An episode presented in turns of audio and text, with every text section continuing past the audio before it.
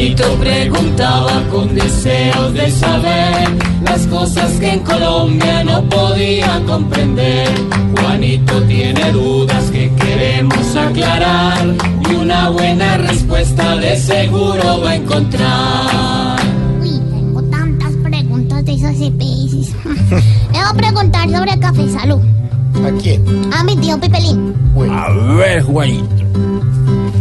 ¿Verdad que con su venta se solucionarán las trabas y problemas que allá tanto se dan? Ay, ojalá.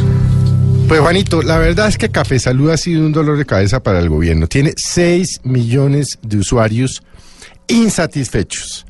No han podido solucionar, ya habían tratado de hacer un proceso de reorganización que en su momento el gobierno con bombos y platillos había dicho que funcionaría. Pues no funcionó. Pues esta mañana se ha concretado la venta de Café Salud a la empresa Presta Salud por la suma de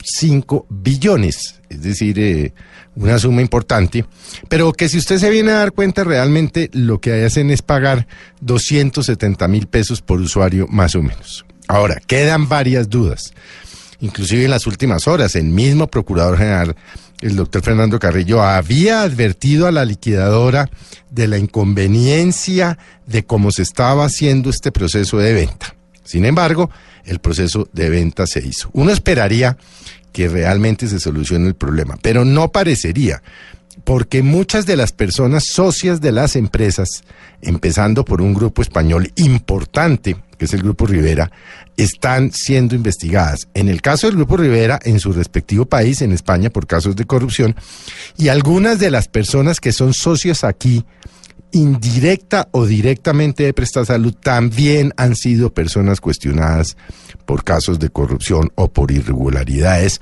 o por sus vínculos con el doctor Carlos Palacino, el anterior dueño de Salud Cop.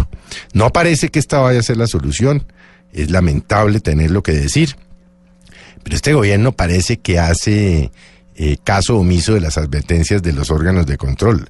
También en su momento les advirtieron sobre la venta de Isagen y se lo pasaron por la faja. Les hicieron advertencias sobre esta venta de Café Salud y se lo pasaron por la faja. ¿Ahora qué queda? Pues esperar a que el tema mejore. Ojalá. Presta Salud es una empresa importante.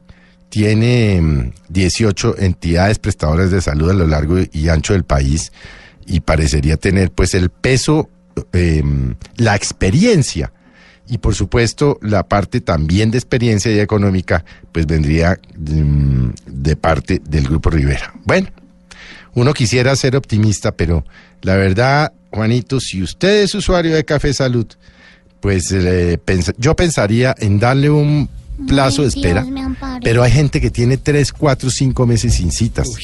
Eso lo vimos esta mañana en las redes cuando se supo de los nuevos compradores. Ojalá el gobierno no se haya equivocado y no tengamos que decidir hacia adelante, como decía un viejo programa de radio, se les dijo, se les advirtió y no hicieron caso. El caso, Felipe, a propósito, que nos contaba ahora Lulú y Dianita Galindo, sobre el niño que estamos oyendo, a la espera de un trasplante. Nadie le para bolas. Queremos saber a este niño. ¿Cómo se llama ¿Quién el le niño? presta salud? ¿Cómo? Álvaro Alexander Castillo González solo tiene dos mesecitos, por favor, Por capitán. favor, como dice Felipe, que esto mejore la salud en Colombia. Vamos, Chucho. Juanito, muchas gracias por venir a preguntar. Mañana a esta hora te volvemos a esperar.